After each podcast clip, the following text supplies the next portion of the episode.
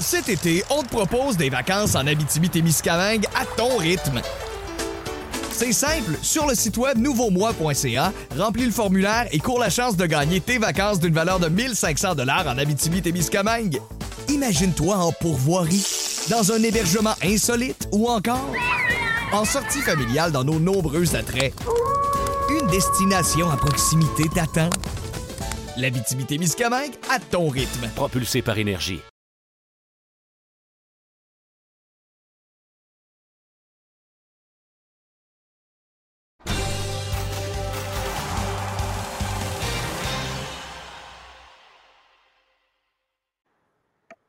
Bienvenue à compte complet, euh, Alain Useron en compagnie de Mark Griffin. Et cette semaine, on a Pierre Arsenault qui va se joindre à nous alors qu'il reste une semaine à la saison régulière.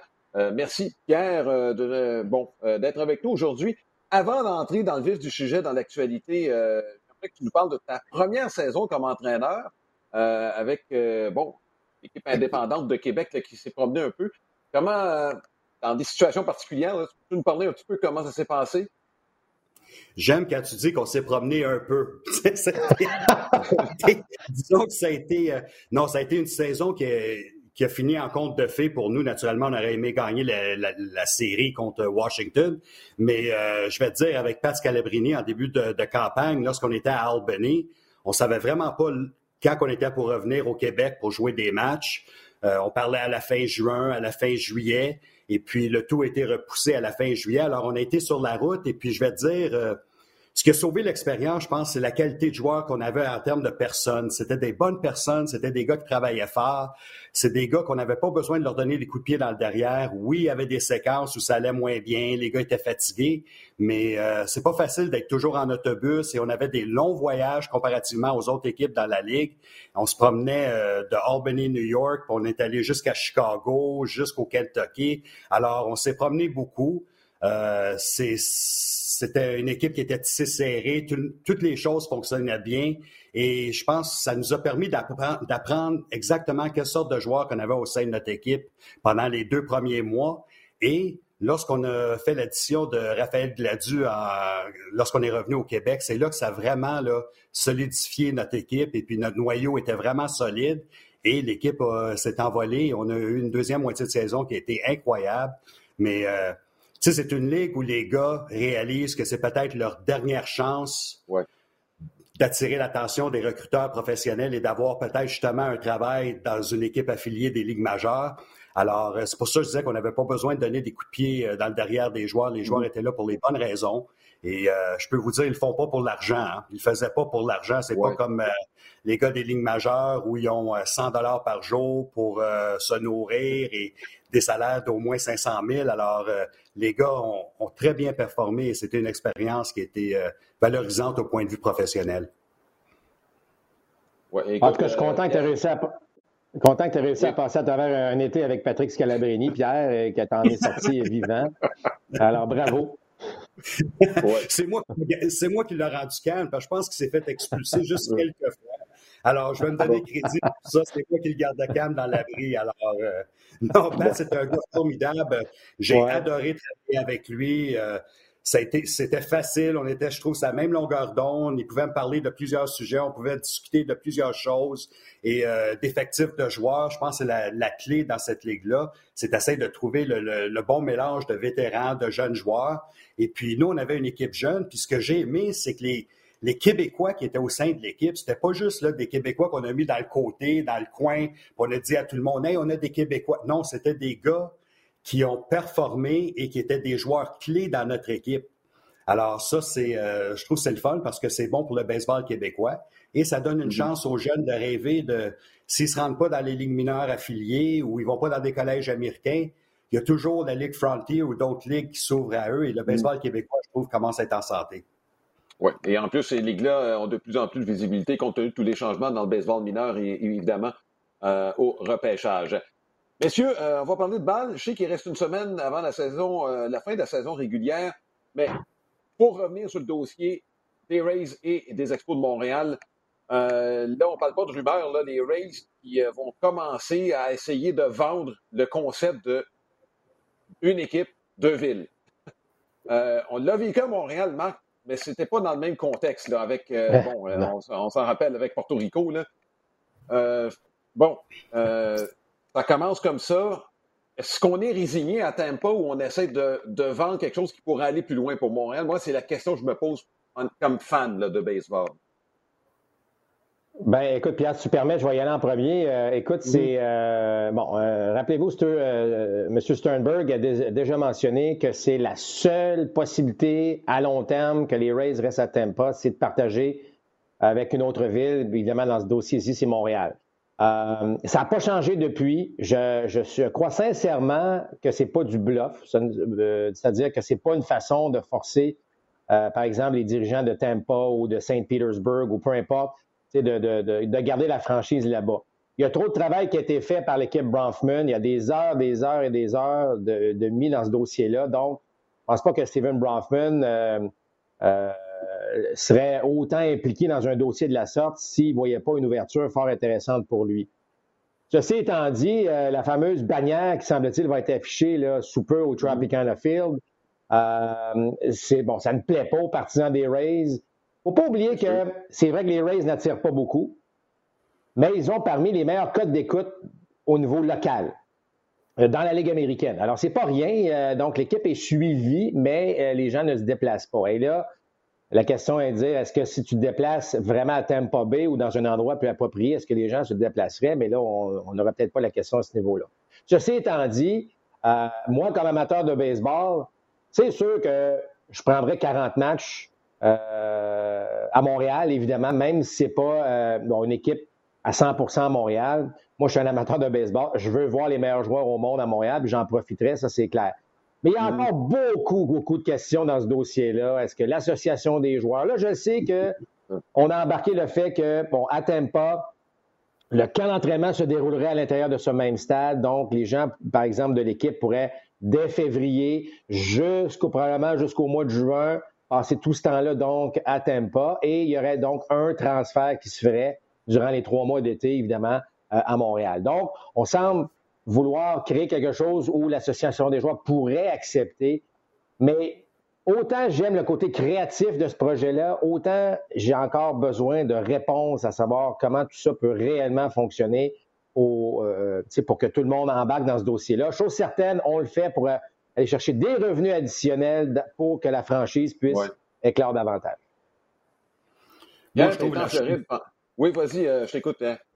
Moi, je trouve la chose clé dans, tout ce que tu as dit, Marc, c'est euh, c'est le groupe d'investisseurs québécois. Je trouve que c'est un groupe très crédible, qui sont là pour les bonnes raisons, et c'est des gars qui ont un background baseball, même s'ils n'ont jamais peut-être travaillé au sein d'une équipe professionnelle, ils ont des liens avec le baseball, et c'est des gars qui adorent ce sport. Et je trouve qu'ils sont sérieux. Euh, tout ce qu'ils ont fait depuis le début, c'est qu'ils ont démontré qu'ils étaient prêts à être tranquilles, pas dire, faire de bruit, mais de continuer le travail. Et c'est ce qu'ils ont fait. Et tant pas, faut se le dire, euh, c'est une situation qui est, très difficile. Mais là, moi, ce qui m'inquiète, c'est c'est déjà difficile de construire un stade dans une ville. Là, on doit avoir deux stades dans deux villes. Alors, je pense que c'est l'aspect qui va peut-être être un peu plus compliqué. C'est lorsqu'on va arriver au jour où on va dire, OK, Là, c'est le temps de vraiment mettre une pelle dans le sol et puis de commencer le travail dans les deux villes. Parce que je suis un peu comme toi, Matt. Moi, je veux voir du baseball à Montréal.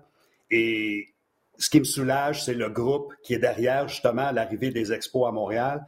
Mais c'est sûr, j'aimerais voir une équipe à temps plein. Mais si on peut juste avoir une équipe à temps partiel, je pense que ce serait peut-être un bon début. Et par la suite, ça serait aux Rays de Tampa, ben, à la ville de Tampa de prouver qu'ils méritent de garder leur équipe. Et si ça fonctionne pas, ben au moins il y aurait peut-être un plan en place où l'équipe pourrait revenir à Montréal à temps plein. Alors je pense que c'est une solution peut-être facile dès le début, mais qui pourrait être une, chose de grande envergure en fin de, programme. Je te pose une question sur la réalité euh, floridienne quant au baseball. Euh, Pierre, tu été là pendant longtemps. Est-ce que la réalité Miami-Tampa est la même? Euh, je sais que c'est deux stades différents. Bon, j'ai pas été. Bon, je suis jamais allé voir un match à Tampa. À Miami, oui. Pour ceux que l'emplacement était idéal, en plein cœur d'un quartier résidentiel où après le match, il n'y a pas grand-chose à faire. Euh, on n'a rien développé autour comme tel. Euh, mais globalement, peux-tu nous parler de la réalité qui peut être différente entre Tampa et Miami? Bien, les choses, on regarde ces deux équipes qui, sont dans un état où toutes les équipes, presque toutes les équipes dans le, dans le passé, allaient pour le camp d'entraînement. Tout le monde allait en. Floride pour le camp d'entraînement, et là, naturellement, ça s'est divisé avec l'Arizona. Mais lorsque la saison commençait avec les Marlins, avant que les Rays arrivent, encore là, il y avait de la difficulté à remplir le stade et on est habitué à Montréal, on a entendu souvent le stade à Miami n'était pas au bon endroit. Alors, ils ont été capables d'en construire un autre qui est un très beau stade en passant. Ça, je vais le dire, c'est un très, très beau stade. Euh, c'est bien pour les partisans avec le toit rétractable, l'air climatisé. Alors, c'est un bon endroit. Mais encore là, ils ont de la difficulté à attirer des gens. Et ce que j'entends depuis euh, les derniers jours, c'est que les codes d'écoute des Rays de Tampa à la radio et à la télé sont élevés. Mais c'est la même chose à Miami. Dans le passé, il y mm. avait beaucoup de monde qui écoutait, mais on n'était pas capable de les attirer. Et le stade à Tampa, je suis allé souvent. Euh, comme instructeur avec les Marlins et c'est un stade qui est, qui est plate. Tu, tu rentres là, puis c'est fermé, c'est sombre, c'est gris. Alors, moi, j'ai toujours comparé les situations de Miami, Tampa et Montréal un peu dans le même sens que c'était des stades où personne ne voulait vraiment se présenter, même si le mm. climat est à l'opposé des deux, euh, des deux pays. On a les mêmes problèmes où les gens ne voulaient pas se déplacer pour aller dans un stade qui est à l'intérieur. Alors, moi, je pense qu'à Montréal, on a, on a une longueur d'avance peut-être sur les deux marchés de la Floride au point de vue d'engouement et de, renouveau et de recommencer à neuf avec un groupe qui est, sérieux. Mais Pierre, moi, Pierre et Alain, là, je ne suis, pas un expert, évidemment, dans, euh, dans l'emplacement de stade, là, mais il me semble que j'aurais pu leur dire, moi, lorsqu'ils ont décidé d'octroyer des franchises à Miami puis qu'à pas que ça n'allait pas marcher en Floride. J'ai assez habité la Floride pour me dire que tu le sais, Pierre, là, euh, lorsque le mois de mai frappe, euh, les gens de la Floride quittent l'État. On s'en va dans le nord, on part pour l'été. Euh, puis là, on vient évidemment en automne. tu l'as dit, les camps d'entraînement, ça connaissait un certain succès, mais deux villes en Floride, regarde depuis le début de ces deux franchises-là, là, ça tire de la patte. Et malgré de très bonnes équipes, là, parce que là, les Rays, ce n'est pas, pas une excuse que c'est une équipe de bas, de classement. Là. Alors, c'est pour ça que, là, évidemment, avec les Marlins, on ne déménagera pas les Marlins avec le nouveau stade, mais bon, ça, ça reste le dossier Lauria Sampson, puis on n'embarquera pas là-dedans. Mais c'est, euh, je pense que le baseball majeur a une patate chaude avec Tampa. Il faut la régler rapidement. Je sais qu'Oakland aussi est dans le dossier, là, mais pour régler ce cas-là. Et tu as raison, au moins à Montréal, lorsque l'équipe gagnait, on a attiré. Donc, ça, c'est sûr que euh, ça penche du côté de Montréal à ce niveau. Cet été, on te propose des vacances en Abitibi-Témiscamingue à ton rythme. C'est simple, sur le site web nouveaumois.ca, remplis le formulaire et cours la chance de gagner tes vacances d'une valeur de 1500 dollars en Abitibi-Témiscamingue. Imagine-toi en pourvoirie, dans un hébergement insolite ou encore en sortie familiale dans nos nombreux attraits. Destination à proximité t'attend. La Miscamingue à ton rythme. Propulsé par énergie. Tu as mis le doigt sur le bobo, je trouve. Euh, je trouve que tu as mis le doigt sur le bobo un peu que en Floride, le problème, c'est que ma génération, notre génération et les personnes plus âgées ont tous, ont tous pris pour des équipes à l'extérieur de la Floride. Ils ont grandi soit des partisans des Red Sox, des Cubs, des Yankees, des Mets. Et c'est difficile d'avoir les jeunes à justement prendre la relève et de devenir des fans des, Rays et des Marlins. Puis tu l'as dit, ils ont gagné des séries mondiales. Les Rays ont une très bonne équipe depuis euh, au moins dix ans. Alors, euh, c'est très difficile d'avoir cet, esprit de corps dès la jeunesse qu'on est un partisan des Marlins ou un partisan des Rays. On dirait que tout le monde vient d'ailleurs, c'est exactement ça. C'est pour ça qu'on doit avoir des toits à Miami pour que les partisans, au moins s'ils se déplacent, ça va être une expérience un peu plus favorable que d'être dans la pluie et les tempêtes euh, d'été. Oui, moi, moi, personnellement, j'ai l'impression que c'est une étape avant la venue à temps plein d'une équipe. Euh, sur le plan de l'appartenance à une équipe, j'ai de la difficulté à me faire la main. On, va suivre une équipe, une bonne équipe, puis là, au mois de septembre, on la voit plus, alors que c'est le moment le plus important de la saison c'est là où j'ai de la difficulté un peu. Je comprends le concept, je comprends ce qu'on veut essayer de nous vendre, mais sur le plan de l'appartenance à l'équipe, c'est là où je me dis, et, là, je dis ça en, étant assuré pour l'avoir vécu dans le passé. Et Marc, on a visité des villes de série mondiale. Montréal a de la place pour une deuxième équipe d'importance. On a le soccer qui occupe une certaine place, mais on a certainement de la place pour une autre équipe majeure à Montréal.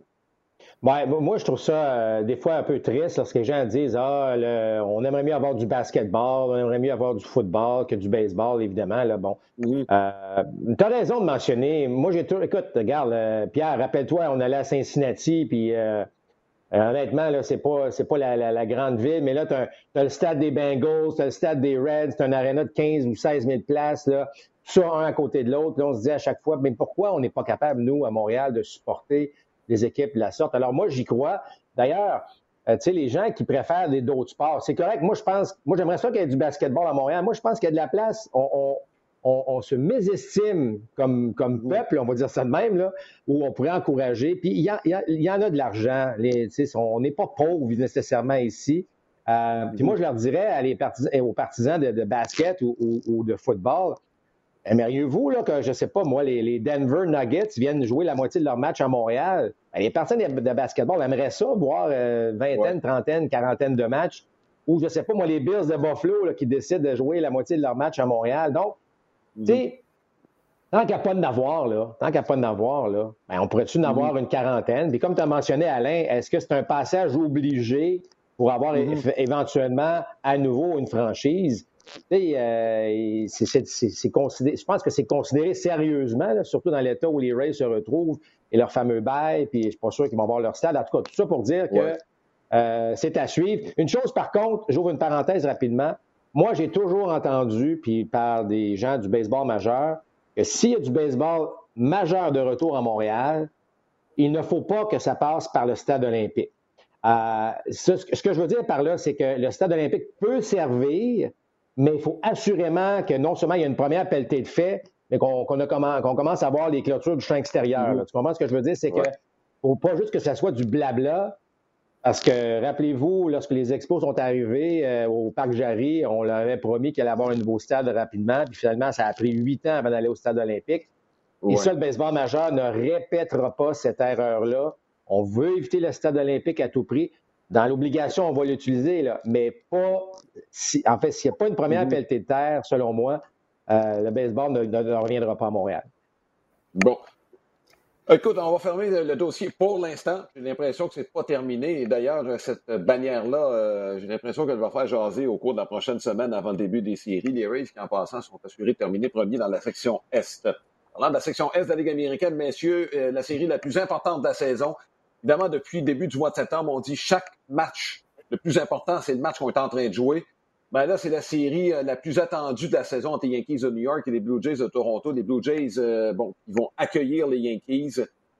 Un match derrière les Red Sox de Boston, deux matchs derrière les Yankees. Autrement dit, pour dépasser les Yankees, ça prend un balayage de la part des Blue Jays de Toronto.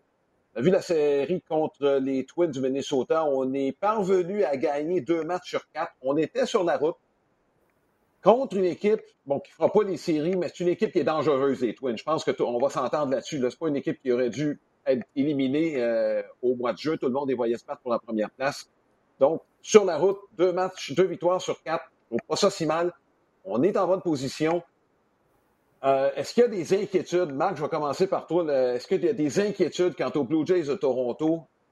Compte tenu de la dernière semaine qu'on vient d'avoir, on a perdu la première série, on a égalé les chances dans la deuxième. Est-ce qu'il y a des choses qui t'inquiètent alors que la série va commencer ce mardi?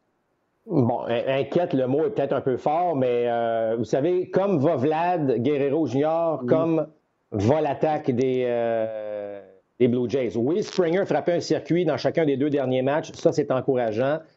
Euh, Vlad a connu une série très difficile euh, contre les Twins. Alors, la journée de congé de lundi va être, selon moi, très bénéfique.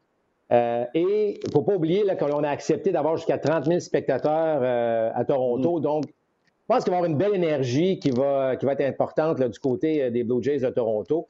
Mais il faut que Vlad retrouve un peu, parce que si Vlad, sais, je comprends que c'est pas un joueur qui fait une équipe, mais c'est, on, on l'a vu, lorsque les Blue Jays ont un passage à vide à la fin du mois de juillet, c'est parce que Vlad était dans un passage à vide. C'est aussi simple que ça. Je sais qu'il est entouré de très, très bons joueurs. Euh, je regarde Marcus Simeon, ses deux derniers matchs ont été difficiles. Il y a un peu de fatigue. Il n'y a pas d'excuse. Je veux juste dire que là, on arrive dans une situation où euh, il faut que tout le monde, évidemment, soit à la hauteur. Euh, là, tu as Injun Ryu dans le premier match. Le premier match, la série va dicter beaucoup ce qui va se passer.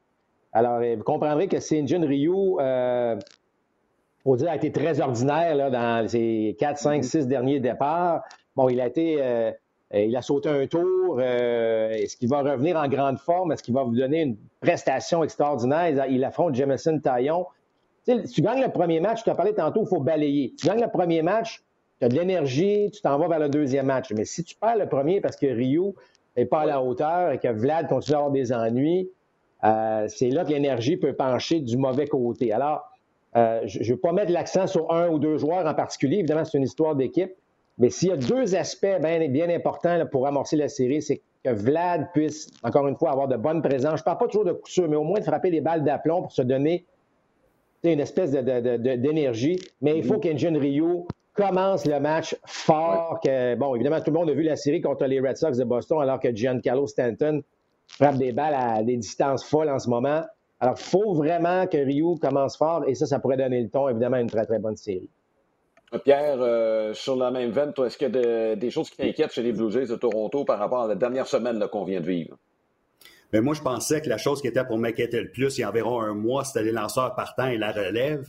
Et il faut dire, depuis quelques semaines, le tout s'est stabilisé. On dirait que Montoyo a été capable de trouver une bonne recette en fin de match. Alors ça, je suis moins inquiet. Mais euh, Marc, tu l'as dit, moi je pense que l'attaque, exactement, c'est vraiment deux joueurs. C'est Springer qui met la table et Vladimir Guerrero. Et Vlad a une saison incroyable. Je veux dire, à son âge, ce qu'il fait, c'est remarquable. Mais il reste, il reste une semaine et c'est là qu'il doit absolument se lever. Il s'est levé toute l'année, mais je, veux dire, cette semaine, c'est lui qui doit avoir l'énergie, qui doit dire à ses coéquipiers avec Springer, let's go, on a une semaine à faire, on travaille le plus fort possible. Et dans le cas des Blue Jays, on ne peut pas penser à la semaine prochaine. On ne peut pas commencer à se préparer pour les séries. Alors, on doit tout laisser sur le terrain dès cette semaine. Et je pense que les joueurs sont capables, puis sont bien entourés. Je veux dire, des gars comme Dickerson qui sont arrivés sur scène, des gars comme Bichette qui sont là, un autre jeune joueur, Semyon qui a une saison incroyable.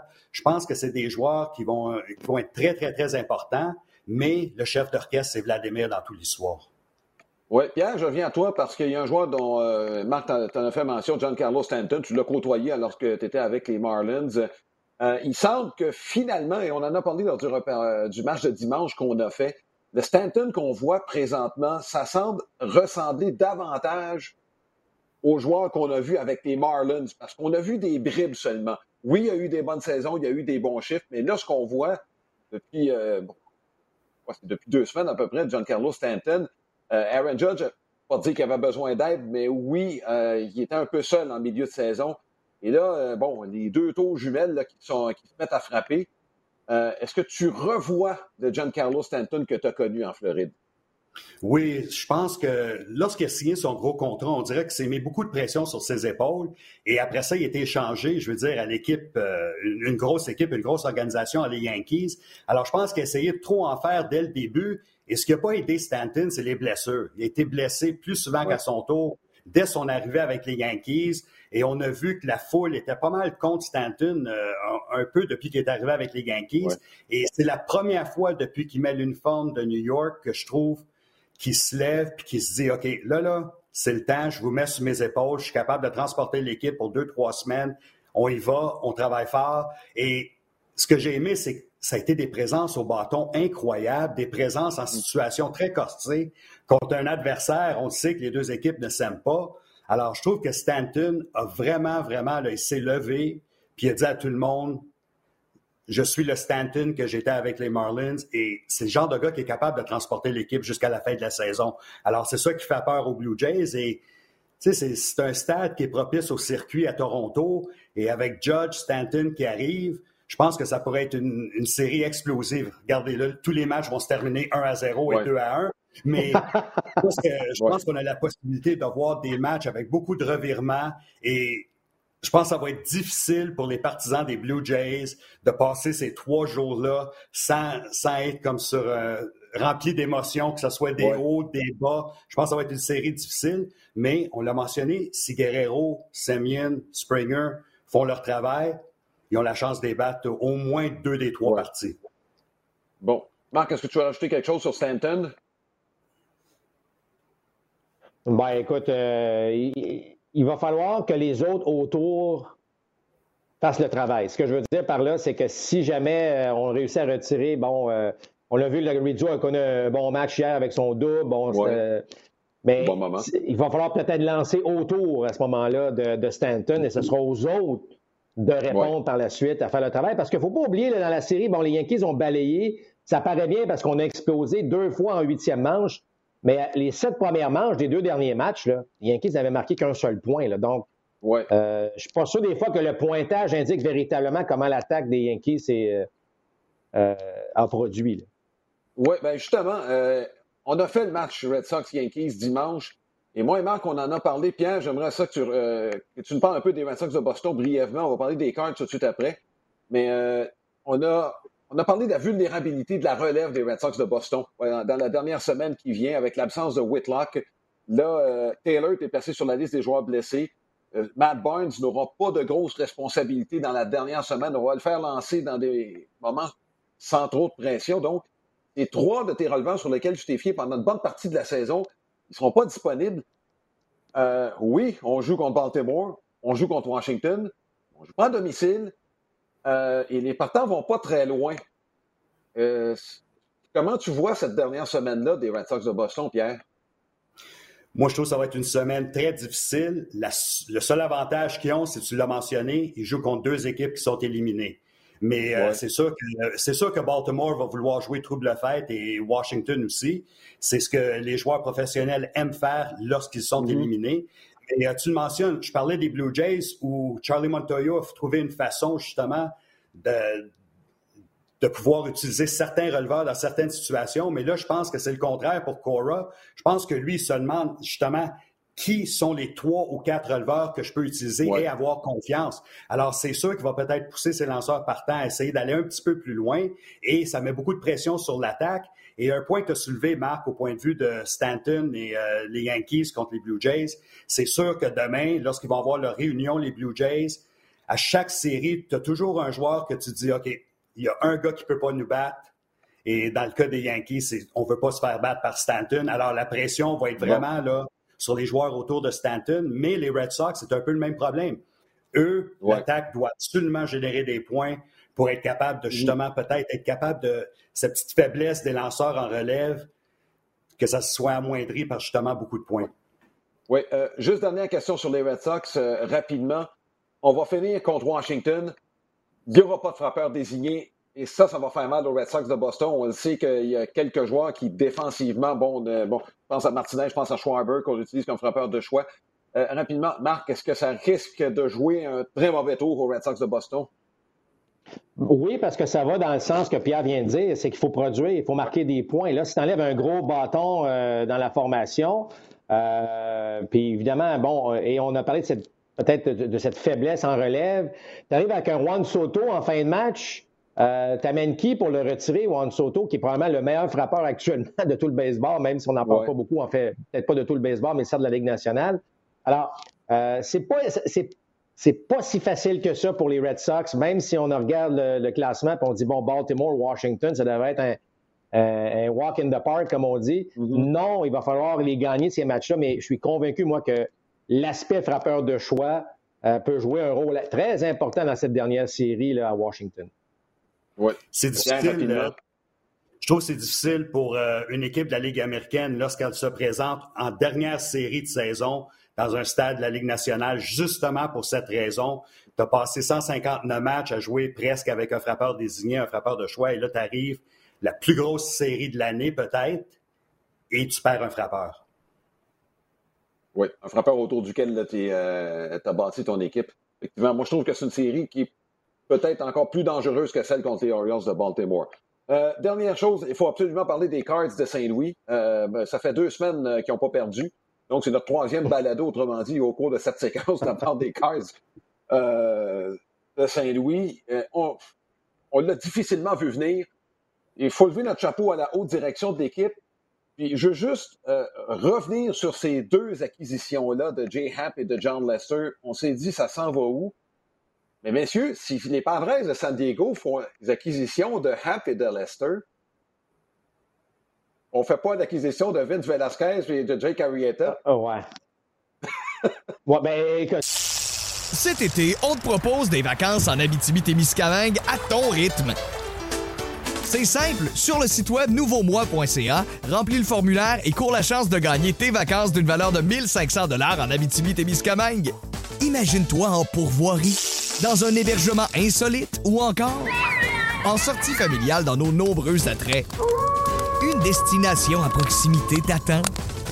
L'Abitibi-Témiscamingue à ton rythme. Propulsé par énergie. Là, là, là, là, tu t'embarques dans deux dossiers, mais, mais effectivement, là, c'est, là, c'est facile à dire après, mais oui, ces deux lanceurs-là ont fait une belle différence avec les Cards. Je, je, j'en démords pas.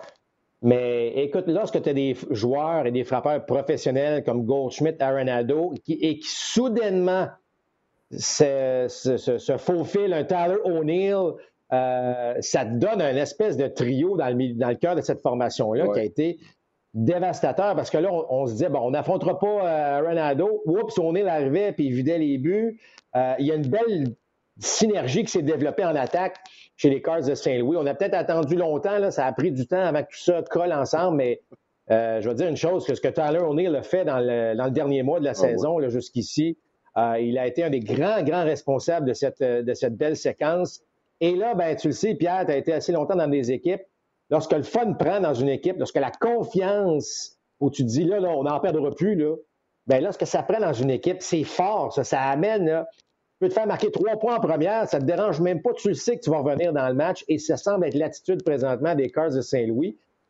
Ce sera pas facile pour les Cards parce qu'on affronte soit les Giants ou les Dodgers. Ouais. Mais je vais te dire une chose, pariez pas nécessairement contre les Cards de Saint-Louis. Ils trouvent toujours une manière. Puis là, tu arrives Ouais. dans une belle séquence comme ça en série, là, euh, ça peut être très dangereux pour l'adversaire.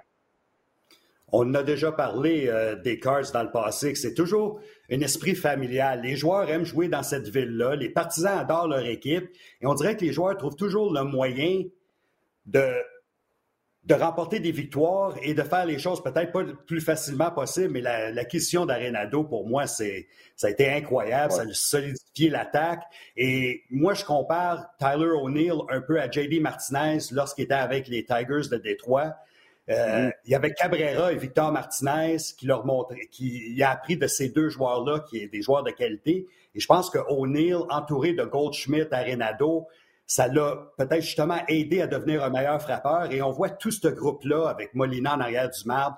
Ils ont tellement d'énergie. Et tu le mentionnais, en 94, Marc, euh, les expos, lorsqu'on était sur notre bonne séquence avant la grève, encore une fois, la maudite année 94, mais il faut le dire, à chaque fois qu'on tirait de l'arrière, on n'avait aucun problème. On savait que l'équipe était pour trouver une façon de marquer 3, 4, 5 points. Et lorsqu'on avait l'avance, après 5 ou 6 manches, on savait que l'enclos des releveurs était pour terminer Ouais. le match. Et c'est ce qui arrive avec les Cards. Oui.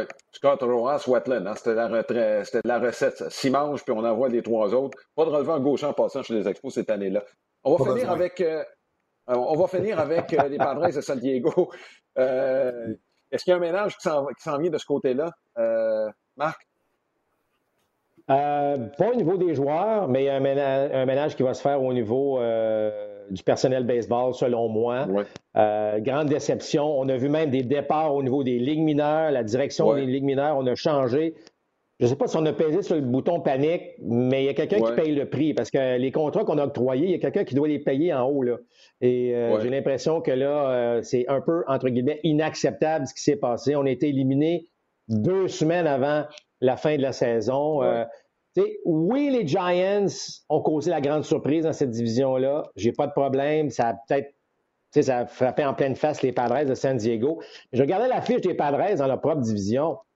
Euh, Écoute, on a une fiche négative contre les Rockies. euh, on a une fiche négative contre toutes les équipes, sauf les Diamondbacks. On a, on a une fiche de 10 et 9. Alors, lorsque tu as une fiche de 5-6 matchs en bas de 500 face à des équipes de ta propre division, tu ne peux pas faire les séries de cette façon-là. Tu joues 19 matchs contre Ouais. chacune des équipes. Alors, les, les Padres qui n'ont qu'à se regarder dans le miroir, n'ont pas regardé. euh, bon, c'est pas la faute des Giants aussi.